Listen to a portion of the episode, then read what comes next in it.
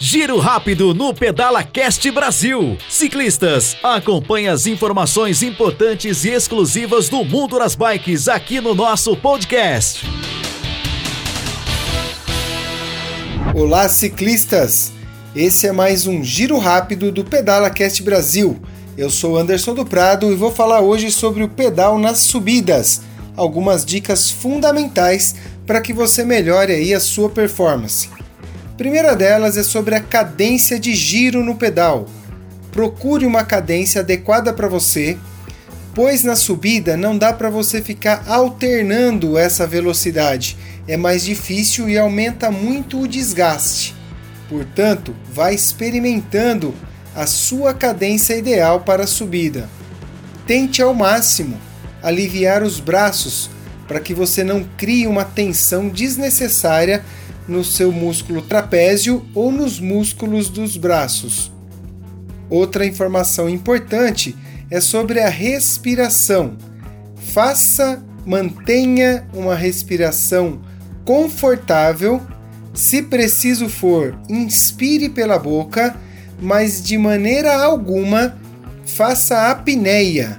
A apneia é a falta de respiração, é a ausência de respiração. Então você não deve travar a respiração para subir um morro pedalando, pois isso pode provocar tonturas e até mesmo desmaios. Uma informação que acrescenta a facilidade nas subidas é o tal do zigue-zague, ou no nosso linguajar aí dos pedais, cercar o frango. O que é isso? Se você vai pedalando nas diagonais da rua, você consegue ter uma intensidade um pouco menor e isso facilita principalmente quando você está no início de um treinamento das grandes subidas. Lembrando que nessa condição você aumenta a distância, mas como treino é o ideal para você diminuir a intensidade das subidas. E finalizando, eu gostaria de falar sobre a hidratação, que deve ser feita sempre antes do início das subidas pois é muito difícil você tirar a mão do seu guidão para poder buscar a garrafinha ou mesmo a sua hidratação através da mochila de hidratação para que você faça a hidratação no meio do percurso. Portanto, previna-se e faça a hidratação lá embaixo, antes de começar o seu grande desafio de subir.